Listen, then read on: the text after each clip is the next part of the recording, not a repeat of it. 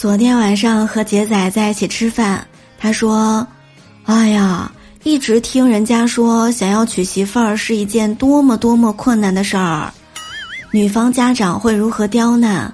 可是到了我这儿，怎么就这么容易呢？”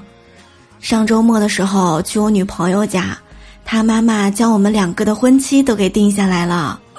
她告诉我：“小杰啊，想娶我家闺女。”你就等下辈子吧。